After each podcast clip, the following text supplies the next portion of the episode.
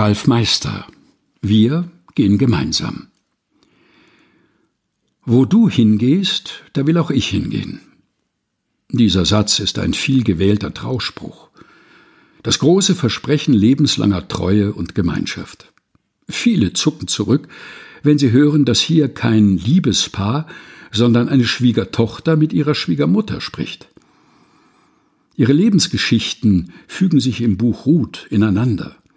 Wegen einer Hungersnot waren Noomi und ihr Mann Elimelech als Wirtschaftsflüchtlinge aus Bethlehem nach Moab ausgewandert. Ihre Söhne Machlon, der Gebrechliche, und Kilion, der Schwächliche, heiraten dort die moabitischen Frauen Ruth und Orpa. Nacheinander sterben Noomis Mann und ihre Söhne. Die Witwe Noomi beschließt, in ihre Heimat Bethlehem zurückzukehren, wo sich die wirtschaftliche Lage gebessert hat. Sie will ihre Schwiegertöchter zum Bleiben bewegen, sind sie doch fremd in Bethlehem. Doch Ruth bleibt hartnäckig. Wo du hingehst, da will auch ich hingehen. In Bethlehem angekommen meistern die beiden Frauen mit Gewitztheit und Treue zueinander ihren Alltag in der neuen alten Umgebung. Mit Hilfe von Naomi gelingt es Ruth, den Grundbesitzer Boas zu heiraten und damit gleichzeitig ihre Schwiegermutter versorgt zu wissen.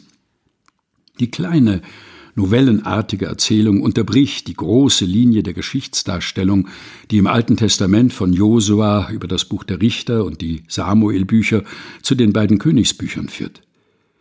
Hier wird eine Moabiterin zur Ahnfrau im Stammbaum des Königs Davids – und sie wird den beiden israelitischen Urmüttern Rahel und Lea gleichgestellt.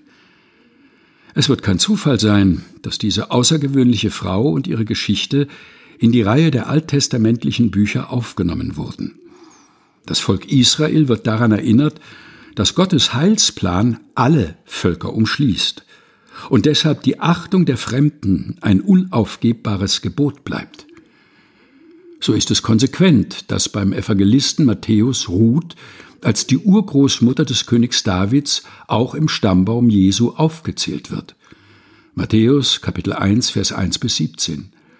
Dass die Bibel ihr, einer ausländischen Frau, diese zentrale Stellung widmet, macht deutlich, es geht nicht um eine liebliche Idylle mit Happy End, wie Johann Wolfgang von Goethe das Buch Ruth beschrieben hat.